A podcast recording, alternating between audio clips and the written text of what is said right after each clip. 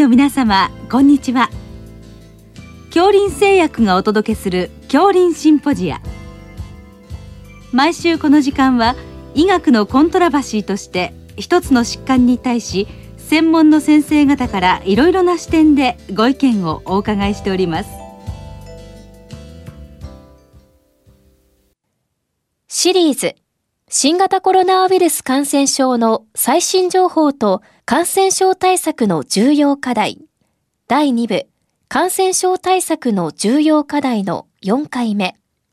HIV エイズの流行終結に向けた戦略と題して、国立国際医療研究センターエイズ治療研究開発センター専門外来医長、塚田邦久さんにお話しいただきます。聞き手は、慶應義塾大学名誉教授、斉藤育夫さんです。えー、今日はあ HIV それからエイズの、まあ、現況それからまあ最終的にまあ流行終結に向けてのお話いただきます。よろしくお願いいたします。よろしくお願いします。今あのエイズあるいは HIV に関しては世界ではどういうふうになってるんでしょうか？そうですね世界では今2020年の時点で HIV 感染症を持って生きている方が3800万人前後と推定をされています、うんあのその国のその医療状況あるいは経済性などと関係するんですか？はい。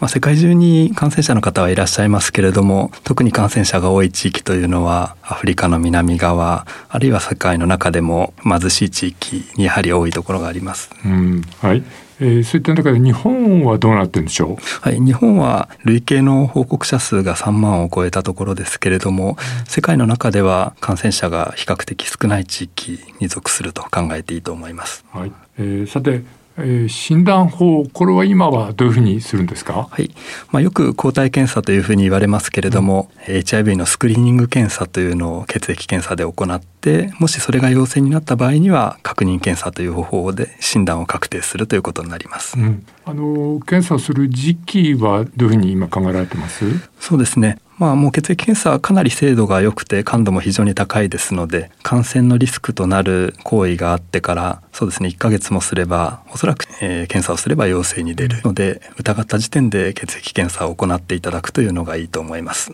はい、この、まあ、ハイリスクの行動ということで、まあ、これやっぱり性感染症でしょうか？そうですね、まあ、世界的には薬物を使用する時の注射器具の使い回しで感染したりする方もいらっしゃいますけれども日本の中ではやはり性感染症として感染した方が多くてその中でも特に男性同士で性交渉を行う方々が一番リスクが高いというふうに言われています。はいまあ、そういう方々はまあハイリスクということで、まあ、ご自分でまあ検査を受けることなどがあるわけですね。そうですね。あのご自身でリスクを自覚されている方に関しては定期的に保健所で検査を受けたり性感染症のクリニックで定期的に受けたりということでやってらっしゃる方もいらっしゃいます。はい、あの一般のあの外来に訪れた時にまあそれをあの一応念頭に置くっていうのはどういったことがあるでしょう？そうですね、ご本人のお話を伺っている中で男性同士の性交渉があるということをご本人がおっしゃった時にはやはり検査を考えていただきたいと思うんですが、まあ、そうじゃない場合には例えば梅毒など大流行してますけれども性感染症を見つけた時あるいは帯状疱疹や口腔カンジダ症といった体の抵抗力が少し落ちた時に出てくるような合併症を見た時にはぜひお考えいただきたいと思います。はい、この HIV 感染のまあ初期はこのいわゆる風邪みたいな症状になるんでしたそうですね、まあ、HIV 感染症の急性感染という感染してから2週から1ヶ月ぐらいの時期にそうですね軽い方では風邪のような症状重い方だとインフルエンザとか EB ウイルスの諸感染のような症状で病院にいらっしゃることがあります。うんうんなるほど。そうしますと、あの、今は COVID-19 の大流行期ですけど、ある意味似てるといえば似てるんでしょうか？そうですね。まあ、あの、症状が特に発熱等は重なりますので、まあ、熱で病院にいらっしゃってコロナの検査をしたけれども陰性が続いているという時には、もしかしたら HIV の急性感染の可能性がないかと考えていただくのはとてもいいことだと思います。はい。ということでまず急性の感染があって、えーまあ、そこできちんと発見できれば、まあ、大変良いということですね。そうですね、はい、であの今はこのそういったことで HIV 感染症ということが分かっった後はどのような管理になるんでしょう、はい、おそらく日本ですと診断がついた方は拠点病院という、まあ、HIV 感染症の診療に慣れた施設に紹介をされることが多いと思うんですが、まあ、今治療が非常に良くなっていてもうできるだけ早く診断がついたら治療を始めようということになっています、うん、治療薬はこれは何種類か使うわけですね？そうですね、えー、治療薬はだいたい3種類の併用療法を行うことが多いんですけれどもこの治療ができるようになった1990年代後半ぐらいは1日に10粒とか15粒も副作用に耐えながら飲んでる大変な治療でしたけれども治療がどんどんどんどん良くなっていって特に最近10年間はもう治療に必要な成分が1粒に含まれた1日1回1錠の治療薬副作用もほとんどないものでしっかり治療ができるようになっています。その3種類のあの薬が一つになった配合剤を1日1回飲めばいいんでしょうか？そうですね1日1回で十分コントロールできます。で副作用もかなり少ないですか？そうですね。副作用もほとんどおっしゃらなくなってきましたね最近の薬では。うん。という意味では、まあ、患者さんはとてもあの、まあ、楽になったということですけどこれ費用負担はどうなるんですか、はい。まあ、ウイルスの薬なので薬の価格自体は非常に高いんですけれども、まあ、ご本人が費用の問題で治療を継続を諦めることがないように身体障害者手帳という制度を使ってご本人の負担を減らすための方法がもう整備されています。なるほど。となるとあの、まあ、上限も、まあ、収入によるんでしょうけどそれほどたくさん払わないでいけるということですね。そうですね。まあ、月一番高い方で2万円、現状の制度では2万円が上限ということになっています。はい。で、あの一日一錠飲んでそこで、えー、1回行ってまあ所定の検査があるんですか？はい、特に治療を始めた時期はそうですね。血液の中のウイルスの量とあと CD4 陽性 T リンパ球数 CD4 数というのを定期的に測って、まあ、体の免疫状態を把握するんですけれども、うん、まあ、今治療が非常に強力ですのでもう治療を始めて3ヶ月から半年も経てば血液の中のウイルスは測れないところまで下がっていく方がほとんどです。うん、でそのそういったように、まあ、かなり病気を制圧した状態でその1日1粒の薬を、まあ、ずっと続けるということになりますか？そうですね現在の治療はずっと続けるというのが基本になっています。うんあの患者さんの服薬アドヒアランスに関してはこれどうですか？そうですね。日本の患者さん非常に真面目に薬を飲んでくださる印象があって、まあ、治療で通ってらっしゃる方のほとんどがもうしっかり飲んだ状態でウイルスもしっかり下がった状態を維持しています。うんなるほど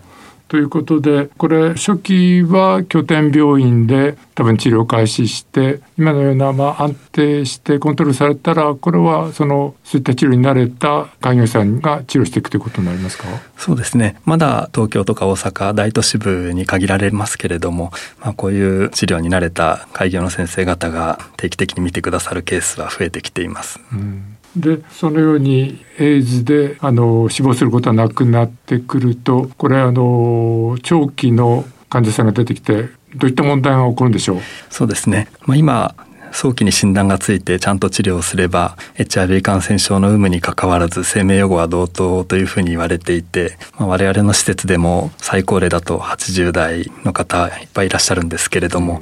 まあ、HIV は治療が非常にうまくいってコントロールはできていても、まあ、他の方が起こすような一般的な合併症例えば認知症であるとか動脈硬化性の疾患とか悪性腫瘍こういったものが出てきて最終的にはそういう合併症で命を落とすことになります。うんで、まあ、そういう合併症が出てきた時に、まあ、HIV 感染症があるからということで一般の医療機関でなかなか受け入れていただけないというのが現在の最大の問題の一つだと思います。あなるほど。あの例えば高血圧糖尿病になった場合にこれは HIV が有無にかかわらず同じようにコントロールしていくということでしょうか？そうですね。一般的な糖尿病高血圧の治療薬と同じもので治療している方がほとんどです、うん、まあ、薬物相互作用、うん、薬の飲み合わせへの配慮は多少必要ですけれども、はい、これも昔の HIV の薬と違ってだいぶ減ってきてますので、うん、あんまり問題になることは多くありません。はいあのまあ、認知症はこれなかなかあの難しいと思うんですけどこのいわゆる手術が必要になる病気もありますね。この点ではどうですか？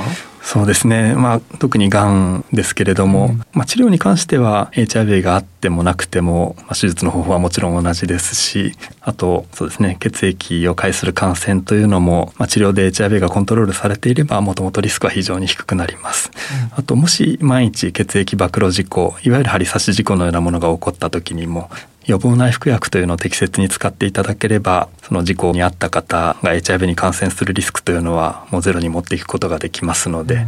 あ、HIV があるから一般の医療機関でできないということは私はないと思っています。はい、ということであの HIV 患者さんのあの状況が随分変わってきたということなんですけどあのあれでしょうかもうもう完全になくすというあのことは何か可能性あるでしょうか？そうですね。あの文献レベルでは骨髄移植をやることで治癒したという報告が数件あるのはあるんですけれどもまあ、一般的な治療法ではもちろんありませんし、まあ、現在の治療に関しては、まあ、治療の手を休めるとまたウイルスは増えてきてしまうので現時点では根治ではなくてもう一生付き合っていく疾患というふうに考えざるを得ないと思います。はいあのこれ世界的にもそのエイズのコントロールっていうのはあのまあいろいろ貧しい国もあるでしょうけど何か対策があるんですか？そうですね。HIV 感染症というのは誰からうつるかというと、まあ、治療してない方からうつる。HIV 感染症があってもその方が治療を受けてウイルスが低いレベルに抑えられればその方からうつらなくなりますので、まあ、世界中の共通の戦略として HIV に感染しているということをできるだけ早く診断をつける。そして診断がついた方をできるだけ全員治療で良い状態に持っていく。これが共通の戦略になっています。はい、ということで、まあ、もう広がらないということですね。まあ、日本はそういった意味では、まあ、かなり進んでいると考えていいんですか？そうですね、まあ、日本は診断がついた後に関しては、うん、おそらく世界でも一番成績がいい国の一つだと思います。うん、ただ診断に至っていない方の割合というのはもしかしたら他の国よりもちょっと多いかもしれなくて、うん、あそこに関してはぜひ実地の先生方の力添えをいただきたいところであります。はい、どうもありがとうございました。ありがとうございました。シリーズ新型コロナウイルス感染症の最新情報と感染症対策の重要課題第2部感染症対策の重要課題の4回目 HIV エイズの流行終結に向けた戦略と題して国立国際医療研究センターエイズ治療研究開発センター専門外来医長塚田邦久さんにお話いただきました。聞き手は慶應義塾大学名誉教授斎藤育夫さんでした。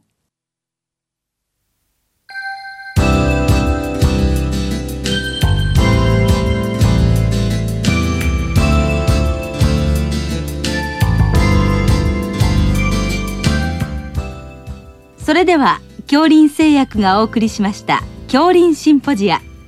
来週をどうぞお楽しみに。